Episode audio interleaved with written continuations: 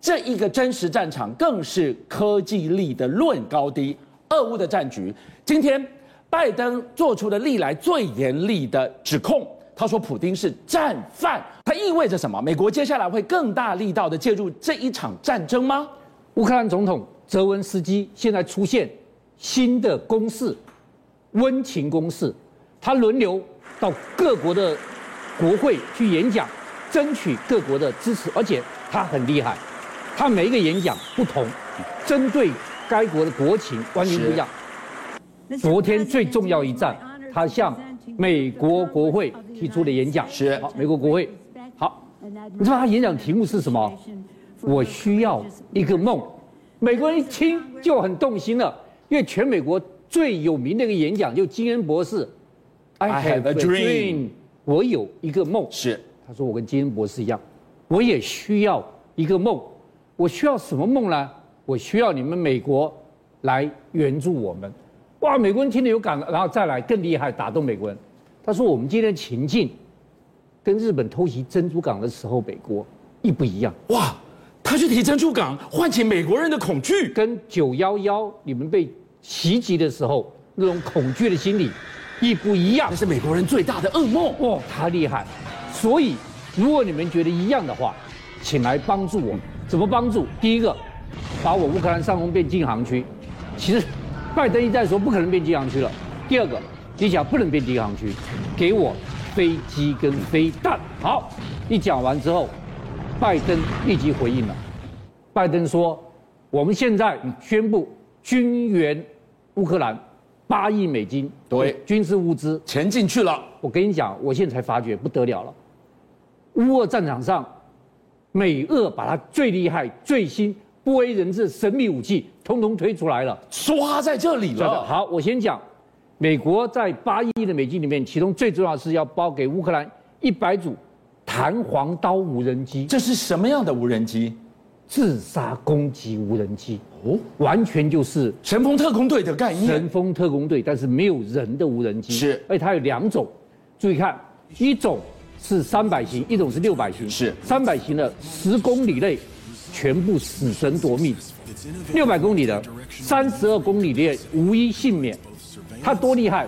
它一飞起来之后，注意看，它是有 GPS 导引的，它自己也可以辨识目标的，所以它准的不得了。它上来之后就对着你，棒用摘下去把你撞的，所以这死神无人机很厉害。还有第二个，除了这个死神无人机之外，泽连斯基说我要飞弹，是防空飞弹。对。可不可以给我萨姆三百？ 萨姆三百是俄罗斯俄罗斯的当家的，是但他们乌克兰只会操纵萨姆三百，所以给我萨姆三百。那美国说我萨姆三百不能给你，但我还给你苏联的，嗯我给你萨姆八跟萨姆十二，哎 LKK 的送给你了。萨姆八是是俄罗斯最有名的，叫做壁虎，对空短程防空飞弹。是，它已经开发超过五十年，每一个乌克兰都会用它，你知道吧？它只打五十到一百公尺的高空，是啊，直升机每秒到五五百公尺的用得上。用得上，但是呢，五十年来你知道它打过几打过几次次？一次。那它的妥善率呢？一九八六年二月，一个以色列的侦察机对来了，侦察机哦对，不是战机哦，他那个萨姆巴嘣一下把侦察机打下来。我再给你讲，可怕这个，美国觉得很奇怪，俄罗斯有一个很厉害的飞弹，叫做伊斯坎尔德 M，哦，伊斯坎德尔，马老师你对说过，它可以躲过防空网，哎，这一次居然真的躲过所有的防空网，连英国、美国、法国给他的防空飞弹，通通打不下伊斯坎德尔 M 的飞弹。美国一看傻住了，为什么打不下？原来俄罗斯有一个这个东西，这个东西这是什么呢？没有名字。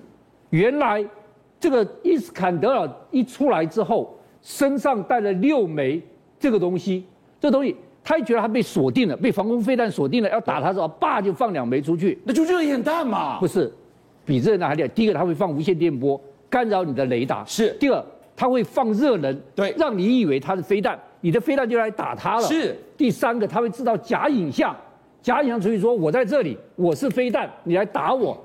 一个飞弹带六枚，我放六枚出去，你怎么打得到我啊？所以美国现在大吃一惊，原来俄罗斯有这样新式的技术。钱送进去了，武器送进去了。田辉，我们看到了泽伦斯基这一次对美国国会的演说，他有要到他想要的吗？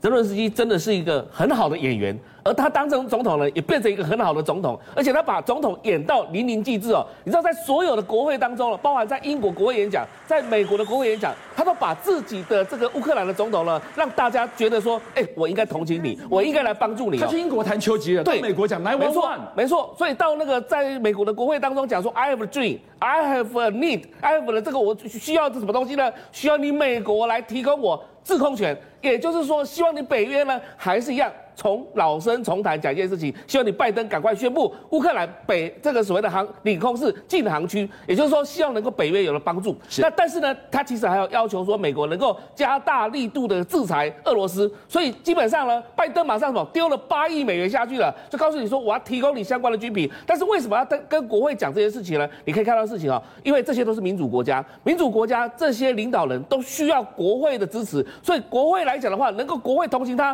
国会能够投下任何的议案或者是任何的决议，就会来支持乌克兰。所以基本上泽伦斯基选择的路径是对的。那但是呢，为什么要他在美国国会提到珍珠港，提到所谓的九幺幺？你记不记得以前在美国在二战的初期的时候是不介入战争的？所以他提出什么？国会通过了租借法案，我就是提供任何军品给你，各个国家打仗而已。那不就是跟现在现在一样嘛？现在是提供乌克兰军品而已嘛。是但是我不涉入这个战争，但是到最后什么事情发生了？他就被炸了啊珍珠港就被日本炸了，不是吗？所以说今天在提醒你美国说，如果今天乌克兰防不住了，不好意思，以后说不定俄罗斯炸的是你美国，而不是炸的是只有乌克兰而已，不是只有炸欧洲而已。所以现在。提醒美国国会议员这件事情，就是告诉美国说，今天你一定要做任何的动作，才能够协助我，也才能够避免你被攻击。他终极想要的还是设置禁航区。马老师真的已经刻不容缓了。为什么？现在俄军已经杀到无差别，连平民他都下手了。大家都把眼光放到乌北的基辅，其实俄军现在攻势最凌厉的是在乌兰，你知道是为什么？因为乌兰是这个乌克兰唯一滨海的地区，对因为滨海海上贸易丰盛，对所以乌兰才是它真正的商业大区，这边是黑海，这边是亚速海。对啊它全乌克兰只有这地方是滨海的，是所以它商业最茂盛，这个经济最旺盛，它补给线最亮，所以其真正乌兰，那乌兰现在什么状况呢？第一个，俄军是围攻马利波，哦马利波这现里在好无水惨无电，是无的整个围住了。第二，赫尔松已经是占领了，奥德萨也已经围住了，还围在住苦撑还在苦撑。现在只要把尼古拉耶夫在这个地方，如果再拿下来，乌兰就进入俄罗斯的手里面了。四星连珠了。四星连珠，那四星连珠现在什么状况？你注意看，攻得多惨！这是马利波，这是马利波一个大剧场。对，那所有的难民跟小孩子都躲在里面。是然后为了让乌军不攻这个地方，注意看这几个字，导播一定要看。是，孩子，孩子，这是告诉俄军说，我们这个里面都是孩子，孩子的意思。你战机凌空，你可以看得到我排的字，看到我就我告诉排你字这里有小孩。这里有小孩，结果棒姐的就被炸了。哇，对，好，这个被炸，所以他把它弄出来说，你居然炸我这个，因为他一直要拿马利波。好，除了马利波，我再跟大家看，这是奥奥德萨。我看到奥德萨的，你知道我想起什么？铁达尼号，你看了没有？这么惨啊、最后要沉船的时候要沉船那一刻，有人在那边拉拉小那提个琴安魂曲啊，安魂曲好感人哦。是奥德萨本来要有一个音乐节，他们要在乐场里面那个唱声乐，是现在不能唱了。这些声乐家居然在奥德萨炮火连天之中，他们唱声乐、唱音乐给所有的人听，哇，眼泪要掉下来了，眼泪要掉下来。你看他们这边唱，看到没有？哇！尤其是他们这这个画面唱国歌，这些声乐家在战场上唱国歌，你知不知道听到之后，你那种沧桑的那种感觉下来。好，除了奥德萨，我跟大家看这个，现在十手尼古拉耶夫，我刚刚讲了，尼古拉耶夫一掉下来，乌兰就完蛋了。我最后要跟大家讲一个，昨昨天出现一个非常非常奇怪的事情。赤烧，俄罗斯的坦克运输舰从日本的金青海峡经过去。哇，这不懂为什么在这个时候坦克运输舰舰上运坦克要去打仗吗？满载？